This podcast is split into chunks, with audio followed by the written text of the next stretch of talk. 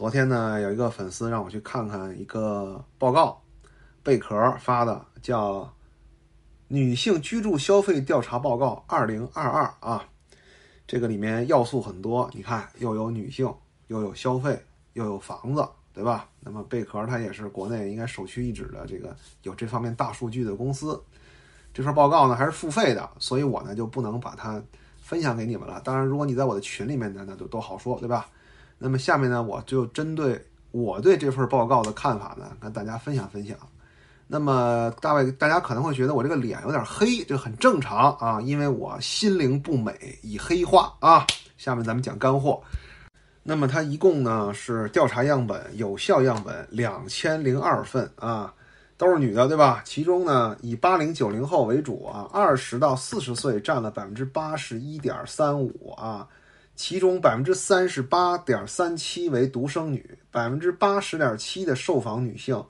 具有本科以上学历，百分之五十七点三三的女性受访者为已婚状态，呃，基本上我感觉还是比较符合这个主流社会的分布吧，对吧？就是有消费能力比较强的，对购房意愿已经买或者想买的这部分女性啊，基本上是呃都在这个区间里啊。然后这种样本数量，我觉得也可以了。那么下面呢，我来说一说这个详细的内容。众所周知啊。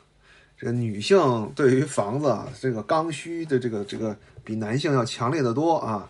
那么贝壳研究院呢，它一共掌握了三十八个城市的数据啊，基本上就是中国经济比较发达的三十八个地区。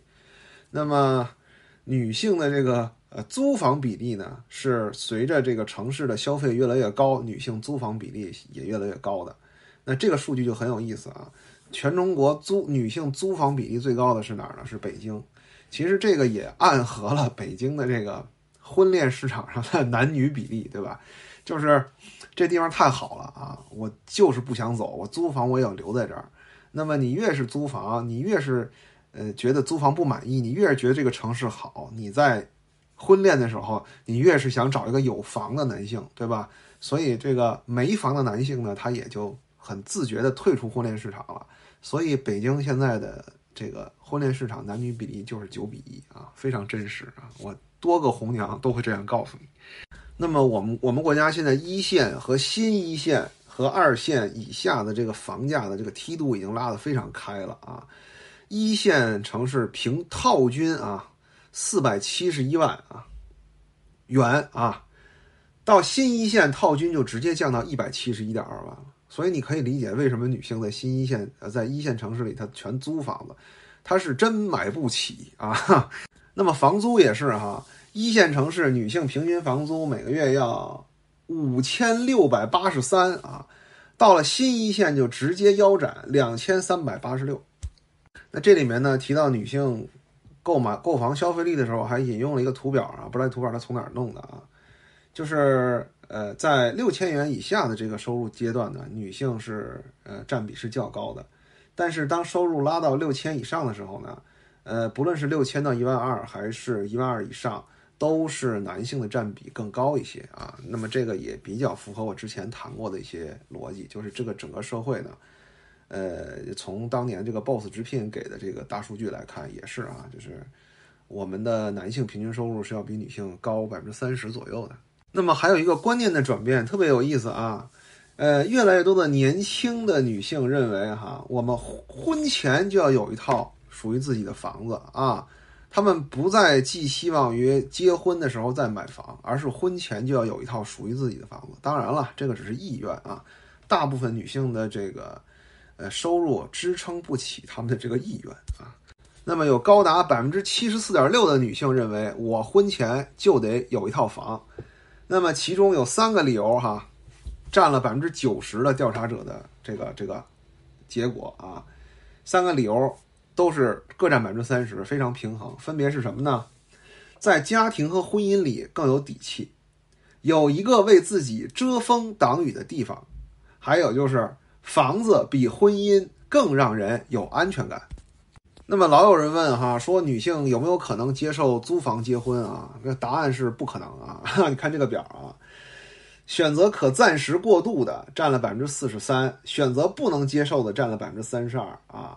那 这两项一加哈，就是说你能接受租房结婚的女性，也就是百分之二十五不到啊。这是女性内心真实的声音，想结婚就得有房啊。那么在这份调查报告中呢，也很有意思哈，百分之六十的女性能够接受啊，贷款购房的时候男女共同出首付啊。那这个呃比例如果是真实的话呢？嗯，说明我们的社会的男女平权呢，确实是在进步的啊。当然了，还有百分之十三点七的女性啊，非常坚定的选择一定要男方出。那后面这个数据呢，就很有意思了啊。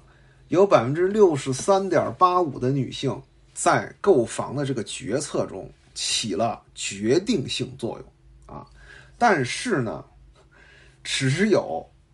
百分之二十一点一的女性是完全靠自己买的这个房子。你把这两个信息综合一下，就很有意思。就是说呀，至少在购房这件事上，女性可以撬动远远大于她消费能力的购买力。这是女性和男性相比最大的差别。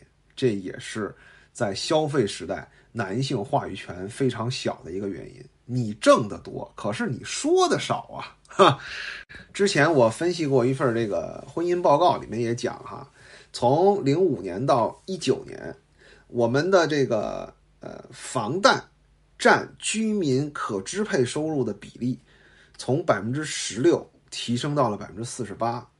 那么从零五年到一九年，也是男性。的声音逐渐在网络上慢慢消失的这么一个阶段，我始终相信啊，所有的一切背后都一定是经济因素。当你这个收入的一半甚至一大半都要去买房子的时候，你对其他的商家来说，你可不就不如狗吗？我们讲道理嘛，对不对？那么我们老说独生不独生这个现象哈，具体到房子上啊，独生子女有着。强烈的优势啊，在受访者里面啊，百分之六十八点八的独生女名下有房，而非独生女啊，只有百分之四十五点七名下有房。那我把这个报告发给我一个朋友以后啊，他就说：“好，我懂了，我以后绝对不考虑那个非独生的了啊，我一定要找个独生女结婚。”与此形成更鲜明对比的是什么呢？就是这个非独生女购首套房哈。选择和男方共同购买的占比是百分之四十点八七，但独生女呢，比这个低十个百分点啊！我不用男方共同购买了，我爹给我买好了啊！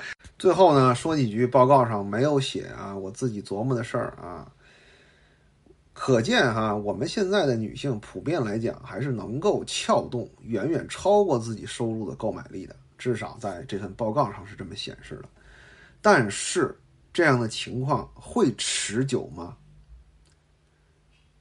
真的会有那么多男人特别乐意帮女人买房子吗？啊，我持谨慎怀疑态度，疑态。